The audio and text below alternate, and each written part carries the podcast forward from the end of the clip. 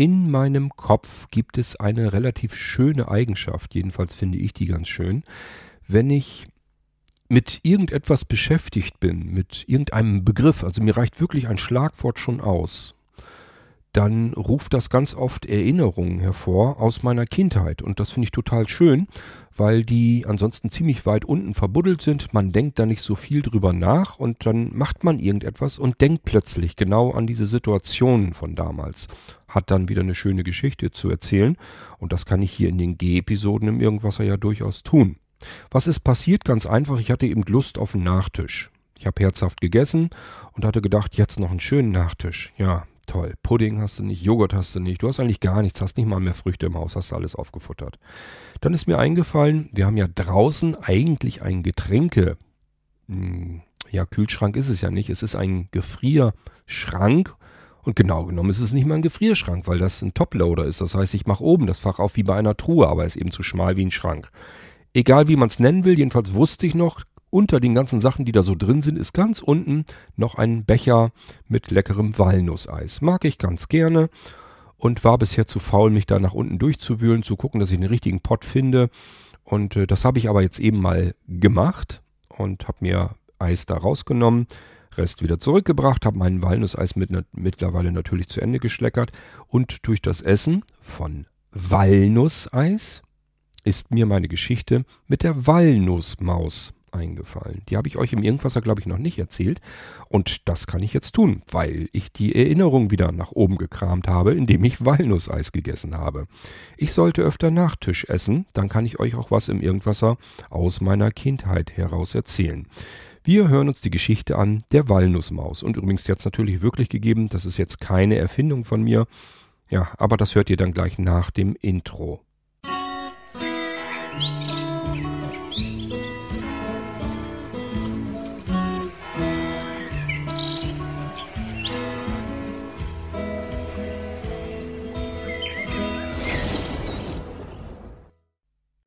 Mein Elternhaus. Wie müsst ihr euch das eigentlich vorstellen? Mein Elternhaus, wir haben gewohnt an der kleinen Aue. Und die kleine Aue ist ein kleiner plätschernder Fluss, vielleicht drei Meter breit oder so. Ich glaube, viel mehr wird es wohl nicht sein. Und da ist direkt ein Stau davor. Ist also extremst idyllisch gewesen. Ich hatte eine fabelhafte, wunderschöne Kindheit. Ringsrum sind nicht so wahnsinnig viele Häuser gewesen. Man konnte nicht unbedingt dem Nachbarn beim Essen zugucken. Also es war eigentlich alles recht idyllisch und schön für Kinder dort aufzuwachsen. Ringsrum ganz viel Natur, Wald, Wiesen, alles mögliche, Feldwege, Gräben, in denen man spielen konnte. Also ich hatte wirklich eine schöne Kindheit. Das habe ich euch ja aber auch schon des Öfteren erzählt. Mein Elternhaus war auf einer Seite und wir hatten ein zusätzliches Grundstück, das war auch so klein gar nicht mal. Das war auf der anderen Seite. Nicht der kleinen Aue, sondern der Hauptstraße, die da durchlief. Diese Hauptstraße wurde allerdings sehr wenig befahren.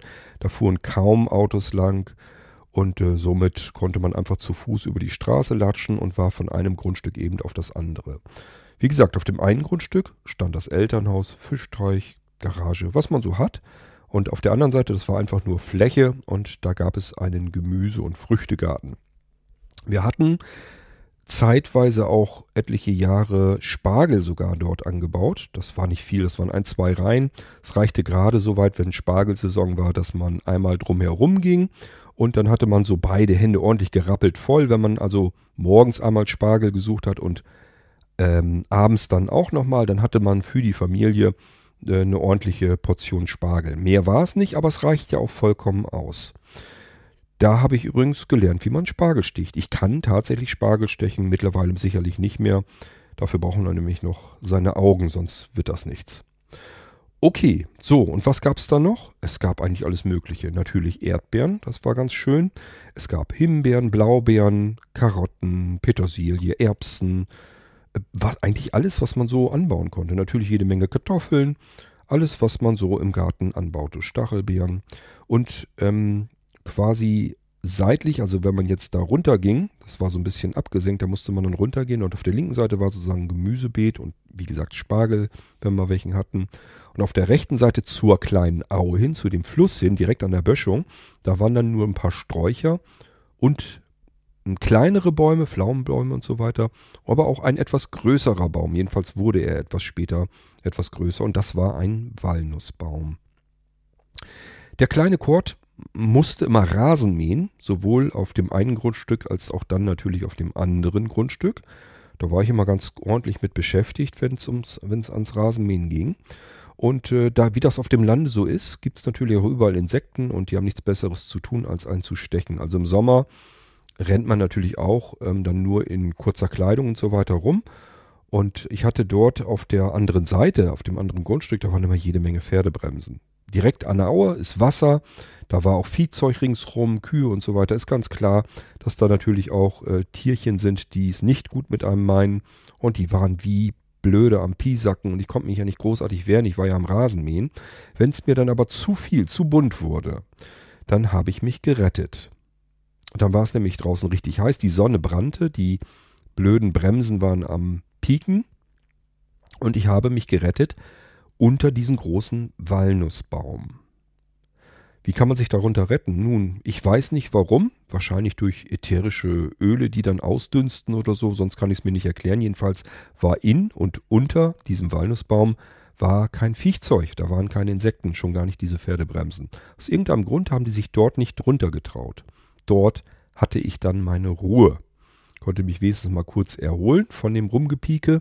Und es war auch immer deutlich kühler. Also es ist wie so eine kleine Klimaanlage, so ein schöner Walnussbaum in guten Jahren mh, hm, saß der auch voll mit Walnüssen.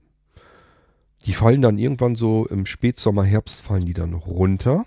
Und dann muss man so eigentlich nur noch aufheben und einsammeln und dann hat man Walnüsse für den Winter.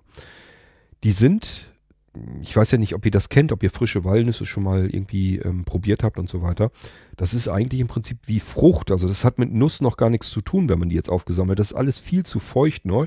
Sowohl innen drin dieser Kern, den man eigentlich isst, als auch die Nussschale an sich. Da ist manchmal noch ähm, ja, Fruchtfleisch, wie immer man das nennen soll, ist da teilweise noch drumherum und so weiter. Das platzt dann auf und dann ist da diese Nuss eben drin. Aber das ist alles feucht und wenn man die Nuss aufknackt und will das dann trotzdem essen, dann hat das auch eine ganz bittere Pelle drumherum. Und das passiert alles erst durch Trocknen, dass die so werden, wie man Walnüsse beispielsweise im Laden dann einkauft. So, und was haben wir gemacht? Wir haben diese Walnüsse gesammelt und im Heizungsraum auf die Heizkessel gelegt. Dann wurde das ja schon kälter langsam, Herbst, Winter und so weiter. Dann wurde das kälter und wurde die Heizung angemacht. Und dann war natürlich auf diesen Heizkesseln ganz ordentlich Wärme und da haben wir denn die Walnüsse auf Handtüchern ausgebreitet, dass die darauf in Ruhe trocknen konnten. So, und so nach und nach wurden die Walnüsse darauf auf dem Heizkessel immer weniger. Erst hat man das gar nicht so gemerkt und dann wurden es immer weniger. Meine Mutti hatte mich schon in Verdacht, dass ich da irgendwie heimlich Walnüsse nasche, aber so heiß war ich dann nun auch nicht nach, nach den blöden Walnüssen, dass ich die jetzt dauernd gegessen hätte. Also wir konnten uns das nicht so genau erklären, wer da am Stibitzen ist, aber irgendwie wurden die Walnüsse immer weniger. Und so auf einen Schlag, so in einer Nacht, wurde es dann auffallend wenig, da waren dann wirklich bloß noch so wenige drin, dann haben wir sie, glaube ich, noch gerettet. Ja, und dann war es erstmal Ruhe, also wir konnten uns das nicht genau erklären, wo sind diese Walnüsse hin. Und irgendwann ging dann bei uns, da ist daneben sozusagen die Waschküche, ging der Wäschetrockner nicht mehr. Wir reden hier von Zeiten irgendwo in den 80ern, frühe 80er, Mitte 80er, ist noch nichts mit Kondensationstrocknern und so weiter, sondern da gab es eigentlich nur diese Ablufttrockner, die gibt es ja heute immer noch, sind die günstigeren.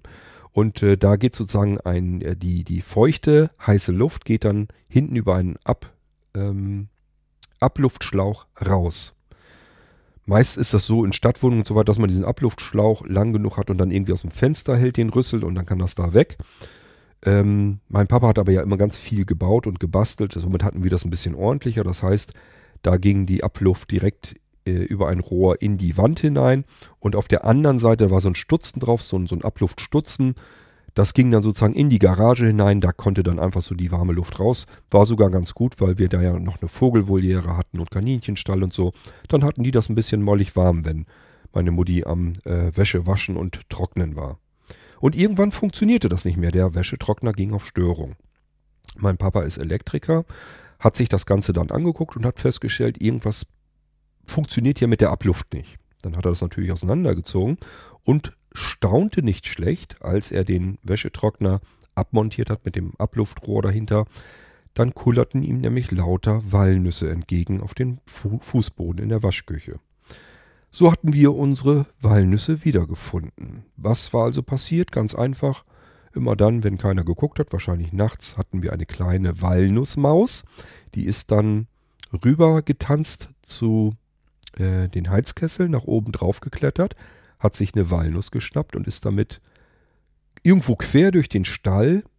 Ich habe aber keine Ahnung, wie sie das überhaupt gemacht hat, dass das in diesen Abluftstutzen da reingeht. Keine Ahnung, wie sie da hingekommen ist. Von der anderen Seite kein Problem, von der anderen Seite der Wand. Aber die wird doch im Leben nicht einmal quasi fast ums ganze Haus umzugerannt sein mit der Walnuss, nur um dort in diesen Abluftstutzen reinzukommen. Also da hätte sie reinkommen können. Aber von der Waschküche aus, keine Ahnung, wie sie das hingekriegt hat. Hat sie aber ja offensichtlich irgendwie und hat dann so eine Walnuss nach der anderen mühsam, mit Sicherheit mühsam, dorthin getragen und sich bevorratet und hat sich schon gefreut wahrscheinlich. Der Winter kann kommen, mir kann nichts mehr passieren. Ich kann hier leben wie in einem Schlaraffenland. Ja.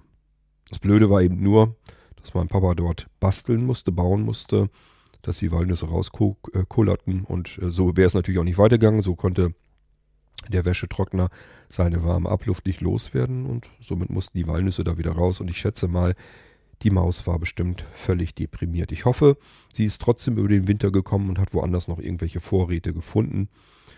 Ähm, ja, ich war zu klein, sonst hätte ich vielleicht noch ein paar Walnüsse stibitzt und ihr gesichert und dort irgendwo noch hingelegt. Ich habe dann ja Mitleid mit so kleinen Tierchen, aber ähm, ja, da war ich noch zu klein dafür, dass ich da etwas hätte beschicken können. Ich hoffe, die, der Maus ist es trotzdem noch irgendwie über den Winter gut gegangen bei uns, irgendwo in der Garage. Ich hatte dort ja auch für die Kaninchen Runkeln und sowas, ähm, mit denen sie über den Winter kamen. Vielleicht hat sich die Maus da nochmal ein bisschen dran bedient und hat dem Kaninchen ein bisschen was weggefressen. Keine Ahnung. Und daran habe ich mich eben so erinnert, an diese Geschichte mit der Walnussmaus, weil ich Walnusseis gegessen habe. So, und wie das mit den kleinen G-Episoden hier im Irgendwasser so ist, wenn mir sowas nochmal wieder einfällt und ich eine kleine Geschichte euch erzählen kann, dann mache ich das immer ganz gerne. Und dann kommt das in eine G-Episode, G wie Gedankengang, Geschichte, Gedichte oder was auch immer, alles was mit G äh, beginnt, packe ich euch dann hier in eine kleine G-Episode. Die sind üblicherweise kleiner als die anderen Irgendwasser-Sendungen, so wie diese hier auch. Ich hoffe, es hat euch trotzdem kurz mal gefallen, was mir so aus meiner Kindheit wieder an Erinnerungen nach oben geflutscht ist. Nur durch Eisessen. Nicht schlecht. Wir könnten jetzt noch eine Riesengeschichte übers Eis machen, die ganzen Eissorten, die man damals so hatte und die teilweise ja wiedergekommen sind, die dann plötzlich wieder modern wurden und teilweise ganz anders schmecken, aber nicht mehr in diesem Irgendwasser. Denn ich mache jetzt Feierabend, ich habe die Nacht hindurch gearbeitet, das ist jetzt die dritte Episode, die ich heute aufgenommen habe. Also für heute soll es mal reichen. Ich will mir eigentlich gleich noch ein Stückchen Software ansehen und äh, dann gehe ich nämlich ähm, in die Badewanne und von dort aus ins Bett. So ist mein Plan. Ich hoffe, euch geht's gut und wir hören uns dann wieder im nächsten Irgendwasser. Bis dahin macht's gut, sage ich. Und ich bin der König Kurt. Bis dann. Ciao.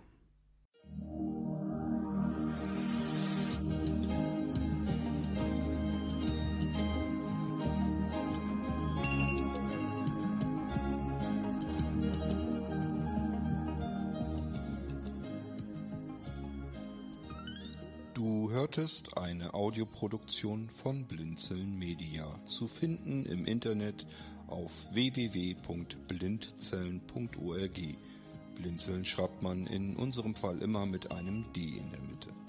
Wenn du uns gerne kontaktieren möchtest, so geht das einerseits per E-Mail an podcast.blindzellen.org oder du verwendest dafür unser Kontaktformular auf unserer Homepage direkt zu finden unter kontakt.blindzellen.org. Wenn du uns einen Audiobeitrag für die Sendung zukommen lassen möchtest, dann benutze doch hierfür am einfachsten unseren Podcast Anrufbeantworter. Den erreichst du im deutschen Festnetz unter der Telefonnummer 05165 439 461. Und wenn du aus dem Ausland anrufst, dann ersetze einfach die vorangegangene Null gegen die Ländervorwahl für Deutschland. Das ist die 0049. Wir freuen uns über Lob, Kritik, eine Rezension oder Bewertung unserer Audioproduktion dort, wo du sie gehört hast. Konnten wir dich hiermit gut unterhalten und informieren? Du findest bei Blinzeln zahlreiche weitere Audioproduktionen aus allen Bereichen und zu allen Themen. Entweder bei uns auf der Homepage www.blinzeln.org oder dort, wo es Podcasts gibt.